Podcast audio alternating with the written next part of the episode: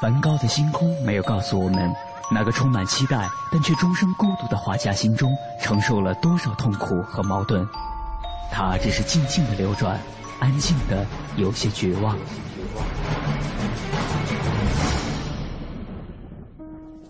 莫奈的睡莲没有告诉我们，那个喜爱平静的人在动荡的时代中，心里有着多少的叹息和遗憾。他只是静静的绽放，用柔弱的身躯撑起了整个时代。毕加索的线条没有告诉我们，那个一生充满激情与创造的人心中有着多么宏大的理想和期待。他只是霸道的出现在每一幅画作中，让世界都看到了自己。如果说一幅幅作品是一次次印象，那么这些印象背后的艺术家们，究竟又有着怎样的故事？凡尘工作室艺术系列全新话题：印象、写实与浪漫，带您一同走入艺术背后的世界，对话艺术家，还原他们最真实的样子。讲述他们最浪漫的艺术理想。本期话题：为绘画绽放的生命。本期节目嘉宾：李宁。李宁，一九九七年山西大学美术学院毕业，在山西师范大学任教。二零零七年辞职，九月入中央美术学院壁画系学习。二零一三年硕士毕业。同年，在感叹号艺术空间举办“名山入海”个人展览，参加中国国际文化艺术博览会。六年的研究生学习过程中，李宁一直在思考一种让自己满意的作品形态。终于，他想到了水墨与油画的结合。这种方式不仅可以给水墨作品带来更多的视觉冲击力和表现力，同时还能够在作品中表达出多重的矛盾和对话。表达当今社会、市场文化、公众生活等众多领域的现实问题，但是，这种结合的出现一开始是否顺利？他又是怎样一步步实现这种转变的呢？带着这些问题，我们的记者杨安为您继续采访了李明。这种作品呢，我见过，直观的当时的感觉就是在琢磨：这是水墨，还是一种？素描式的东西，这到底是一种传统的东西，还是一种现代的东西？就会有很多的困惑。我不知道你怎么解释这个。其实最开始做这个作品的时候，完全是为了可能是给油画找一个出口，自自我调整的。这么当时其实出发点呢，还是以油画为主，就是打一些草图，用一种比较轻松的东西，但是就是工具上呢可能比较陌生，然后呢去。把以前就习惯的东西给它慢慢破除掉，但是随着深入画下去呢，就发现它里面它有内在的就有强大的一个规律和力量，这种力量呢就很吸引人，就是每一笔下去那种水啊，那种墨的那种变化，包括那种对造型的那种处理方式，它都会呈现出一种让你以前没有体验过的这种心情，所以说越画呢也就画进去了。嗯，确实是用的我们中国传统的水墨的东西。对，但是说整个思思考方式呢，其实还是用的油画的原来的那种那种想法。嗯，随着画的深入呢，这个时候我又翻回头去把那个传统的一些著名的艺术家的作品，包括这个古画、一些宋画，重新拿出来去看，重新去研究，然后看看古人是如何掌控这些材料的。这个作品出来的时候，跟梵高的感觉就大相径庭了。呃，对，可能就是说，很多熟悉我的朋友，他们说，可能这个作品更像我自己。那这个时候，梵高的影响还在吗？还在，因为那是一种对绘画、对对自己理想的一种追求，一种精神的东西。对，不一定是画布上的东西。对对对对，它其实是是一种人生的一种选择。这套作品里边有很多文人的气质在里面了。对，可能就是这，这就是水墨那种强大的生命力吧。它能够很快的去把你就是占领了。朋友说这个作品更像你自己了。对。你自己什么样啊？比较文人气是吧？对，可能有一点这个嗯。书卷的气质在里边。一个小时候学习并不好的学生，画了这么多年画以后，居然画出书卷气了。怎么画出来的？可能还是自己那个不懈的这个努力吧。可能小时候学习不好，可能有多种多样的原因。因为小时候身体也不好，三天两天的，就是不去上学了，嗯然后自己在家玩儿，而且呢，那种家人对我也没有那么多学习上的要求，可能觉得你只要健健康康的那种成长啊，他们都就会很高兴，所以就放松了对我的一个要求。但是呢，自己其实从内心深处还是那种积极向上，还是想做一个好学生的这种愿望。嗯只是找到了这种可以自己投入进去的这种方式来画画。其实后来我发现，选择这个还是，呃，选择对了。我，自己真的是很很喜欢画做这个事情。毕业以后这是哪一年？从去年才毕业吧，去年才毕业。去年才毕业。毕业以后去哪儿啊？这怎么办呢？毕业以后又又回到黑桥。在黑桥建立工作室了。对，其实，呃，零八年在工作室就在黑桥建，因为那个时候呃我我我老婆他们已经毕业了。回到黑桥，这时候开始画了，还是这时候还是老婆的以老婆的助手为这种角呃色？其实这个时间呢，就是从零八年他毕业之后两三年，帮他做了很多的这个杂事儿对杂事。嗯但是呢，自己心里面也还是一直在思考自己作品的问题，只是说那个时候还没有看到这个曙光。嗯，嗯还没有找到一个自己比较明确的一个东西。这个时候呢，我呢可能就选择了这种方式，既是帮助老婆呢，又又给自己呢，可能减轻一点那种压力。有一些画家呀，或者说原来是画画这条道上的人，就是偶然的机会，可能必须去打理一些这些杂事儿、事务性的事儿了。打理着打理着，变成艺术经纪人了，就岔开了，走了那条道了。你为什么没有走了那条道？呃，其实也开玩笑，当时说我做他的经纪人，但是自己其实内心还是不安于这样去去做，只是可能一个权宜之计。当我就说自己这批作品出来以后呢，我就知道以后可能还是需要我自己去承担这个东西。虽然说在毕业作品的时候呢，有一个模式在里边了，有一个风格在里边了，可是这个风格里装什么酒，装什么样的内容，还是需要你不停不停的去探索。对。对，嗯。因为就是说，你一旦要是说满足于一个你既得到的东西，嗯。那么这时候你可能就已经被甩开了，你可能也就已经又落后了，所以不断的还是在现在自己还有能力去思考和自己去探索的时候，那就尽可能的去做一些更新的东西。那咱们就结合着作品，大概谈一下，就是思考和探索的这样一个过程，好吗？好嗯可以好，拿出一份呃毕业时候的作品吧。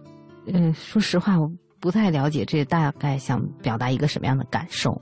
这其实是呃，当时美国的一个汽车旅馆，我觉得它有一种就是跟中国特别呃相通的一种内在的精神，就是中国古代，比如说有那个龙门客栈，驿站，嗯、对，龙门客栈啊，就带有侠客或者是那种那种精神的东西，带有传奇性的东西。所以这个是一个比较现代的东西，但是跟那个感觉特别像，所以我呢就把这种气氛呢，我就做了一个一个描述。这其实就是美国的龙门客栈的感觉啊。这是毕业时候的一个作品。对，这是其中的一幅啊。这一组作品名字叫《名山入海》，名山就是有名的山，入海。为什么会起这样一个名字？所以当时是觉得，就是一种理想状态，一种永恒的东西。名山嘛，就是说嗯它入海呢，海是一种很宽阔的、很一个包容性的、嗯很辽阔的那种，而且是一种啊有很多未知的东西。这两种因素呢，就是我就是想为了给它结合在一起，就是意思是一个比较宽阔，嗯啊，就是无边无际的，而且是要寻找一个永恒追求的这么一个想法。嗯，整个这个系列哈，对，其实当时我做这个《名山入海》这个作品这个系列的时候，其实，呃，真的是一个挺偶然的一个，是因为我的一个小学生七岁，呃，她是一个很可爱的一个小女孩，我朋友的一个孩子，嗯，呃，在那儿跟我画画。她是就是那种超级有天赋的那种孩子，他就是说可以用绘画去讲他的故事，去每天画他的那种喜怒哀乐，包括他的音乐也很有天赋。他可以不高兴了，他可以很忧伤的曲子，钢琴他就可以弹，嗯然后高兴了，他可以弹很高兴的这种曲子，而且都非常优好听。他有一天在在我那画画，他突然就说了一句：“名山入海，我要画名山入海。”嗯当时他说完之后，当时给我很多启发。那时候我正在想这个作品的题目怎么样去去起这个题目。嗯嗯，因为我原来想最开始就用最早的那个桃花源的那个名字，但是后来想那个名字真的不代表我我这组作品所包含的东西。突然他说了一下，我说哦，这个是他来告诉我，跟我那个当时思考那种状态特别吻合，所以我就就把那个我的学生叫庞蕊，嗯嗯，我就用他的这个给我说说的这个名字，我作为我作品的这个这个名字。简单给我们讲一下。这幅作品呢，就是跟另外一组《寻找桃花源》，这是我刚开始做水墨的时候的一组作品。《寻找桃花源》其实也是寓意，其实自己也是在寻找自己的一个理想的一个状态，或者是艺术作品的这么一个状态，所以我就起名了一个就是“寻找桃花源”。这个里面呢，我选择了几个就是可能自己比较感兴趣的几个形象，比如说宇航员或者潜水员的这个这个形象，然后在这种黑暗的世界去寻找。我其实是很直白的，因为当时也没有太多这种分辨力或者是寻找的这种这种东西，只能就是用一个最直观的东西表达自己的这当时的那种心情。其实是你自己在毕业的这个创作当中，这种探索的心情。对，这是最开始的，就是一个一个阶段，就寻找桃花源。嗯啊，即使说寻找一个文人理想，也是在现实当中去寻，在这种黑暗当中，自己如何去面对面对这样的艺术的思考，或者是自己生存的这种思考的这么一个嗯状态，为什么会整个色调比较暗呢？跟整个当时那种心情有关系。可能做这组作品的时候，因为它就是一种探索。而且是用一种比较纯粹的一种材料，不加颜色，就是黑白，就是水墨。呃，我想把这种材料给它做透，把它的这种可能性呢，尽自己能力呢，去去多去寻找一些变化。所以就一直是就是黑白灰，黑白灰就是这种状态。后来作品是不是要有一些变化？对，后面有一些就是偶尔出现一些有色彩的，但是呢，后来还是这个阶段呢，还是延续毕业时之后这个作品的状态。因为大家就是很多朋友比较喜欢，呃，大家也都比较认可的。其实这个阶段是相对放松的这么一个阶段，所以主体风格还是延续这个风格。虽然就是我还是在寻找新的东西，但是还是以这个为基础去往下去做。我想问一下，你创作这样的水墨画的这种感觉的状态和，嗯，当年创作油画的时候的这种自我感觉的状态，也有有没有一些不同？啊、有非常大的不同。当时画油画有几重身份，首先当时我是一呃在大学当老师教学生，对于绘画的技术性的要求可能看得更多一些，嗯。因为你给学生讲解啊，他肯定直接涉及到就是说最基本的一些问题，呃，那么就是后来就养成一个习惯，关于就是表面的技巧和技术性的问题，就是我可能就看的就比较多，嗯所以影响了自己，就是向绘画更本体的、更本质的问题的去思考。所以就是为什么后来我就能够彻底要放弃这个油画呢？就是因为那种惯性思考很难让我再继续往更深的去做。如果可能有的人他可以，但是我对于我来说，我的这个意志力没有那么强大嗯。我在原有的这个里面去做的很很绝望。嗯，因为当时我我一画油画的时候，别人说呀，你这个技术很娴熟啊，这个嗯笔触很很漂亮。嗯他们都每次夸的时候，我心里都特别难受，你知道吗？因为我这个不是我想要的东西。一说我这个技术好或者是什么帅帅的时候，我就浑身像挣扎一样。但是你那已经是你想否定的东西。对对，那是我非常想否定的东西。我想做的更朴实、更本质、更有思考，更可以对人生的这个状态更那种朴实无华的去呃源源不断的这样去表现。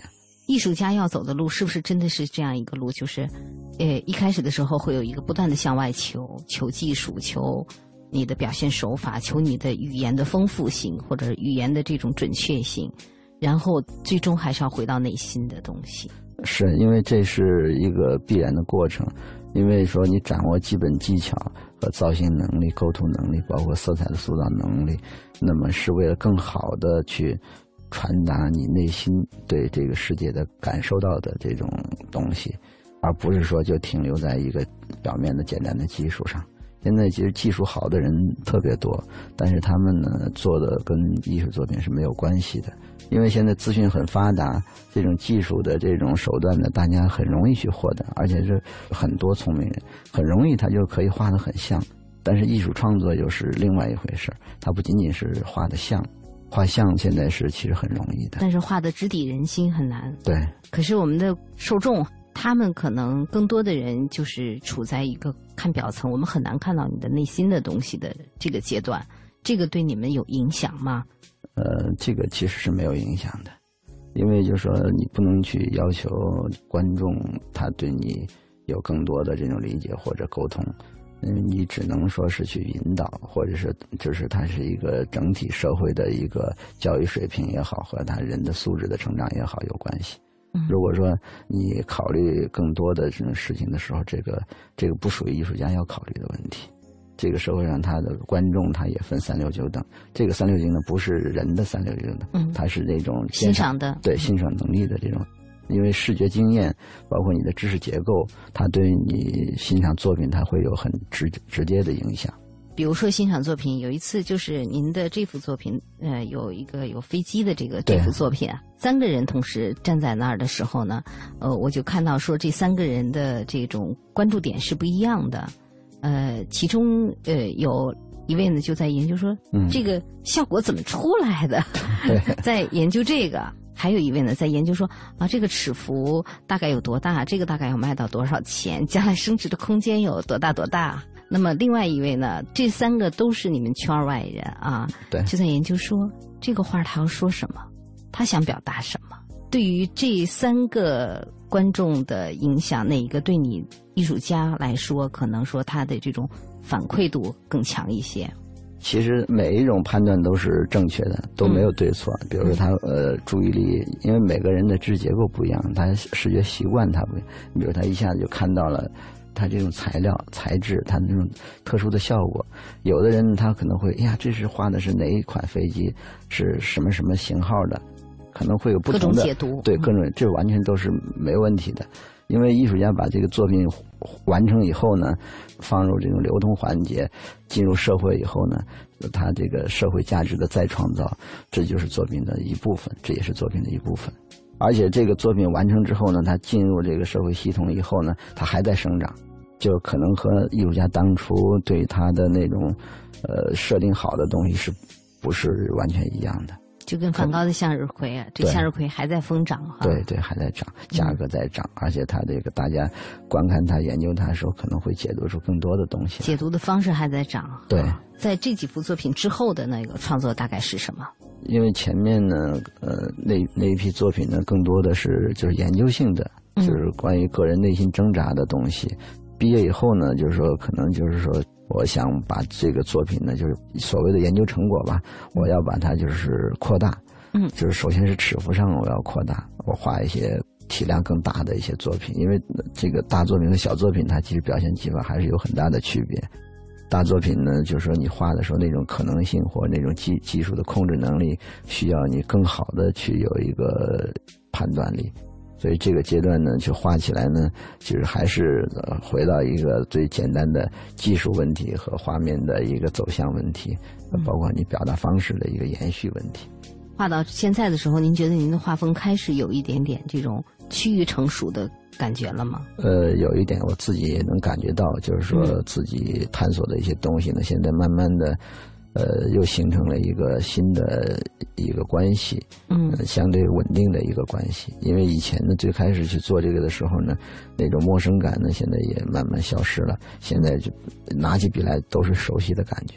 可能在这个熟悉的，我可能还是要再去破除一下。还是说在下面的，就比如画大作品的时候，画大作品的时候，还是说需要这种新鲜感。这就是我现在要要画大作品的这种想法，可以把这种新鲜感呢再延续下去。不能老沉浸在熟悉感里。对对对，这种熟悉感就是俗话说的那个审美疲劳，就是在这种习惯性的观察下，那你可能有很多问题，你慢慢的就会忽略掉它。所以呢，我不断的要让自己变变得更敏锐，变得就是更陌生，就是有从手感上，包括画画的方法上，包括对材质、不同的纸张的这种特性的这种实验上，我会永远有一个新的去考虑的东西。刚才讲到了，走上这条路跟梵高有很大的关系。虽然现在的画已经看不出梵梵高的影子了，但是梵高的这种血液的这种影响还是在的。除了梵高，还有哪些大师对你的艺术成长之路影响很大？呃，这个有很多，比如说塞尚，后期印象派的一个杰出的一个艺术家，还有这比如说这个蒙克，包括这个玛格丽特。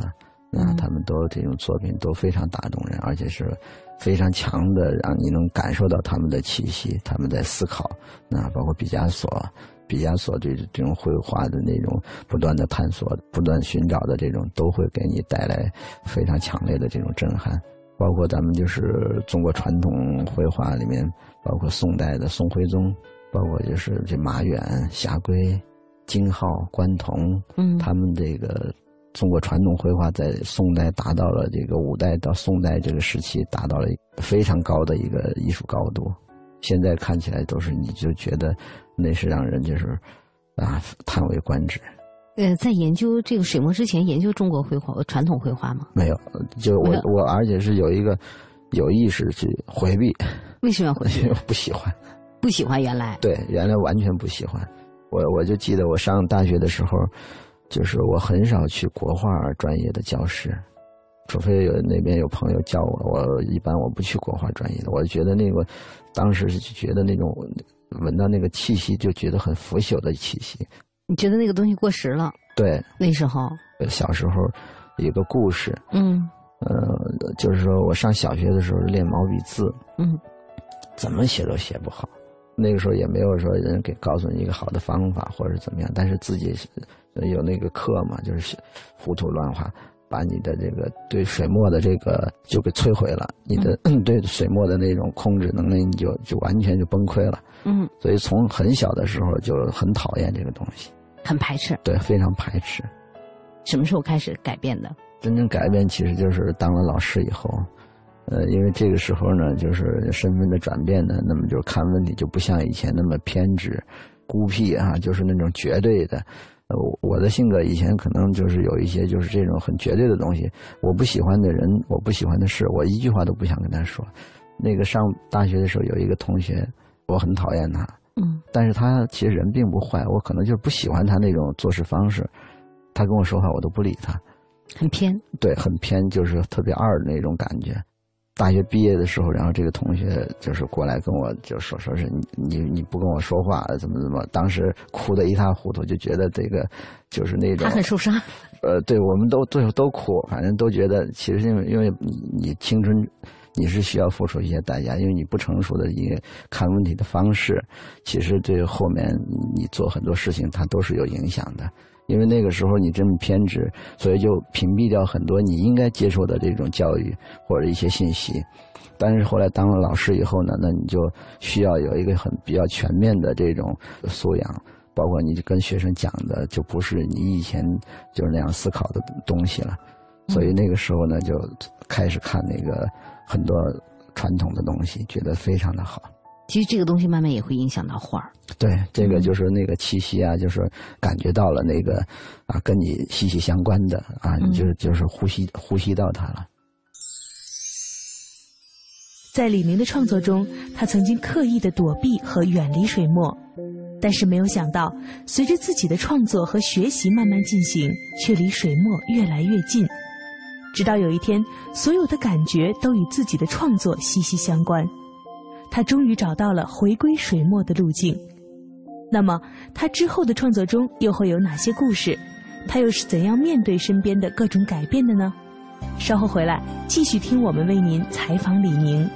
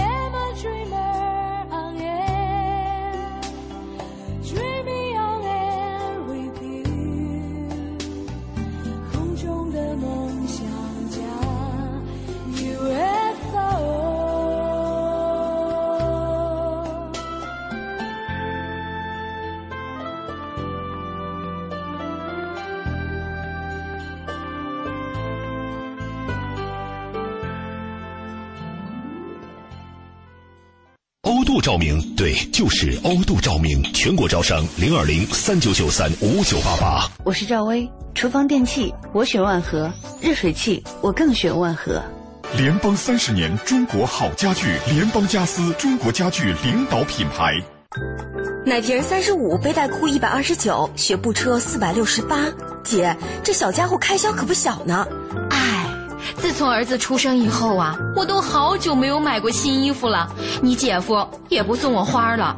姐，过日子不能光靠省，还得学会经营呢。你得学学理财了。据我了解呀，白银投资就不错，只看一根 K 线图，二十二小时随时交易，模拟一次就会做。你边带宝宝边做白银，什么都不耽误。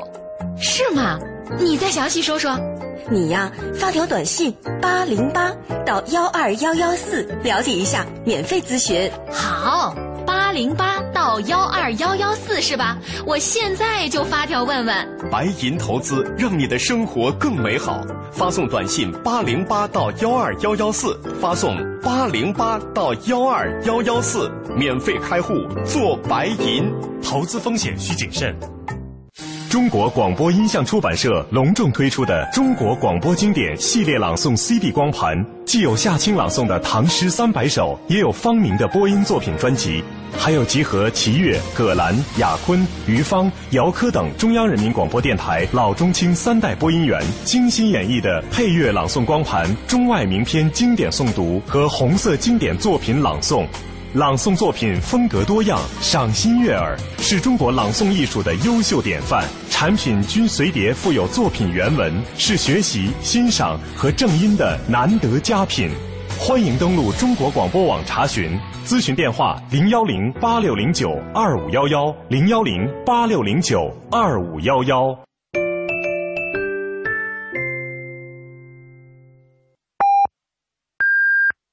北京时间二十二点三十分。报时中国经济，我是徐工集团王明。市场波动，在为有准备的企业创造机会。不管形势怎样变化，都要理清方向，倒逼市场快速行动，创造市场。有勇气和能力从存量市场攫取机会的企业，才能真正转型升级。报时中国经济。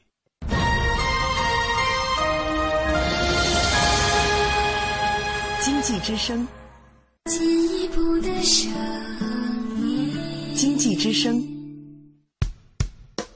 这里是中央人民广播电台经济之声。每当夜晚来临的时候，天晴满树花开，雨天一湖涟漪，阳光照耀城市，微风穿越指尖。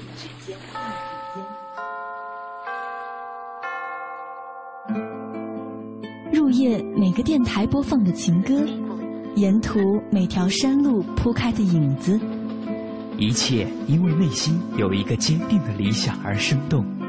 在内心的世界，艺术家们是不羁的行者。那个梦想因为自由，所以浪漫；因为真实，所以感动。他们任由自己的想法穿越阻隔，肆意绽放。凡尘工作室《易筋经》系列全新节目《印象、写实与浪漫》正在继续。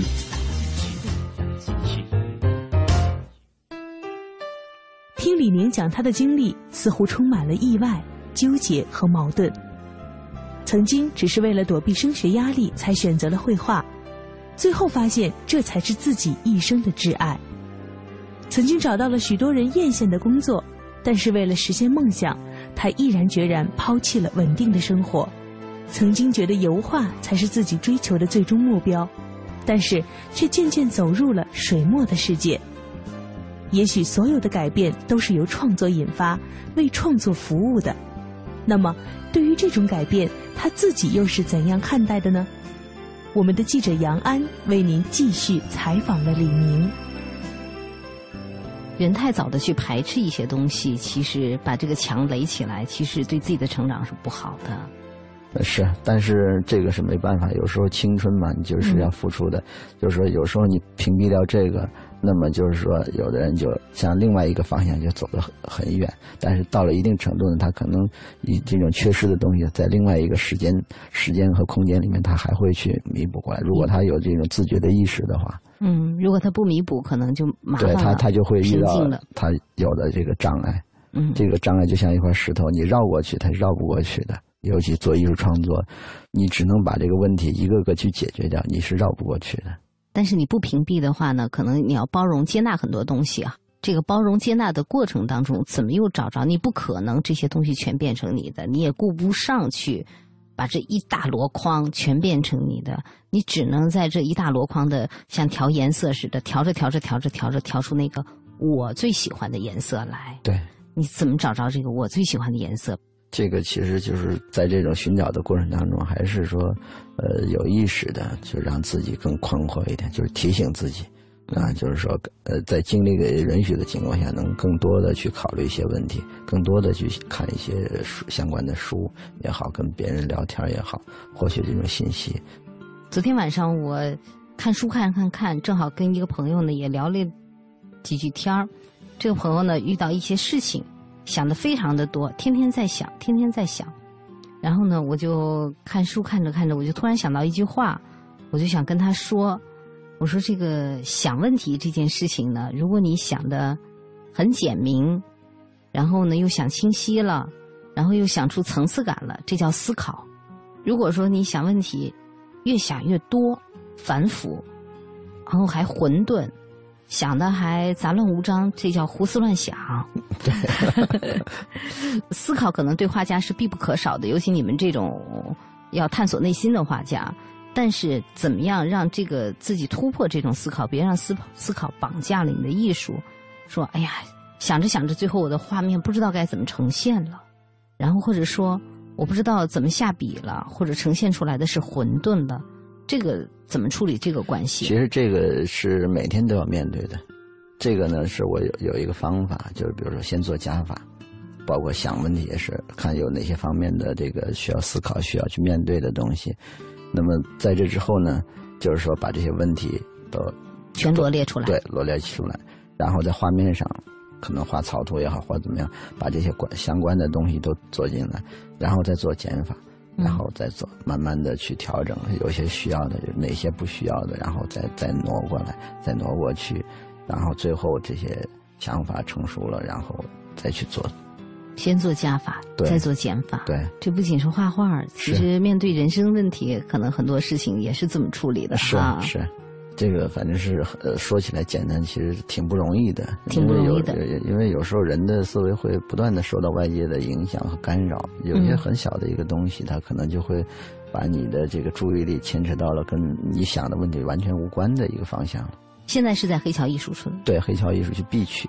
黑桥好像相对来说是一些成长期的这种对对对对，画家比较多一些对，啊。他主要以年轻人为主，而且都以美院啊、院校的毕业的一些艺术家为青年艺术家哎为主青年艺术家为主。呃，青年意味着未来无限的可能，同时青年也意味着你可能要克服很多很多眼前的一些迷茫、困惑、纠结。这是不是黑桥艺术家整个群体里有一有相当一部分存在这样的困惑？或者应该是普遍的存在，而且我去过几次黑桥，那个环境，实话实说，啊，也很恶劣哈，挺恶劣的。嗯这这没办法，但是可能大家也不觉得了，可能嗯你第一次去可能会被你周围的垃圾或什么你觉得很，但是艺术区里面还是相对它比较安静，还是有秩序的，嗯大家都在做，呃，这去思考，都在去做作品。嗯啊，这个我我看到的这个周围的年轻艺术家，我觉得其实我也挺感动的，因为他很多人都也都是在坚持，因为在你们有些作品卖不出去的时候，或者在你探探索新作品之前呢，这个沉寂的时期呢是需要忍受很大的压力，首先是生存压力，啊，再一个就是精神上的这种这种思考，啊，那是无时无刻都要去面对的东西。走进黑桥，走进艺术家之后，我才发现艺术家的生活其实比我们想象的苦。对，要艰苦很多。而且不仅仅是所谓精神上的苦，也包括物质啊、生存方面的苦呢，都是要经历的。对于大多数人来说，绝大多数的哈。你看，那在黑桥，有时候有些艺术家冬天，他为了节省开支，他可能都不生暖气。他有时候去了之后，哎呦，冷很冷，他就弄一个小小的蜂窝煤炉子，可以节省一些钱。有一些呃刚毕业的，或者是有一些没有卖作品的艺术家，他们其实生存状况都不是很好。但是有一部分呃，就是意气风发的年轻艺术家，他们过得也很滋润。即使这样，每个人可能都相信自己有一个很好的未来。对，但是残酷的现实是，呃，毕竟能够走出来的。还是一小部分，是，嗯，就就像那个北影厂门口蹲蹲在那儿的，就出来一个王宝强。对呀，对呀，那其他的等待着成为王宝强的人，将来怎么办？嗯，但是画画做艺术这个，我觉得还有一个跟做演员不一样的地方，他就是说。每个人的这种思考，他都会形成一个比较独特的一个作品的状态。不管说他能不能成名，那么他个人经过严肃认真的思考和这种努力之后呢，只要他一直在去去做他的这个作品啊，我觉得还是会很好的。有没有？因为梵高对你影响很大。其实有很多艺术家，就是那个阶段，其实就是梵高呢，他是给我是印象，就包括都记得现在那个灯的亮度是什么样的。看书时候的灯的 亮度。对，很很激动。其实后来我我我对梵高就是已经有一个比较理性的认识了。但是梵高现在我们也都知道，其实梵高要没有他的弟弟，没有弟媳妇儿，对对对，没有这些人支持的话呢，他的画也许就被淹没了。我觉得他的那个作品，他是有生命力，强大的生命力。就是像国宝一样的东西，这种东西它是有历史使命的。即使说没有的话，那个东西它还会早晚要出来。对，早晚要出来。那是智慧的结晶，那完全是那种高级的思考的那种嗯作品。每一个艺术家都渴望自己成为梵高吗？不一定，他可能有，比如说有有的会成为安格尔，嗯啊，有的会成为达芬奇一样的。他会有不同不同的这种可能对自己相对应的这种性格也好，呃，这种作品的状态也好。你渴望成为在自己的那个小世界里成为什么？我觉得，就比如说那个黄宾虹，就是这种感觉，可能我我很喜欢。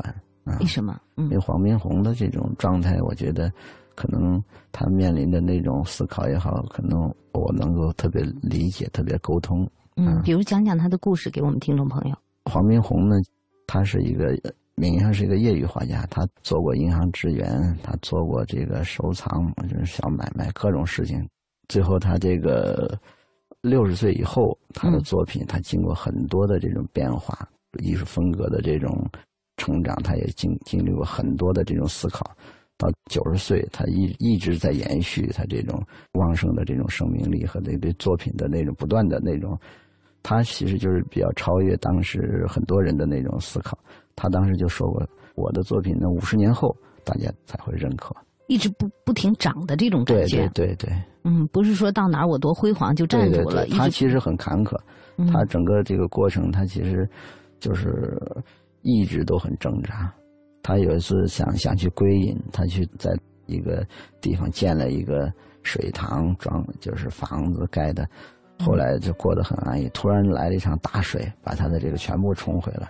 他想归隐的这种愿望又没办法，他又去重新去面对生活，又重新去去做很多事情。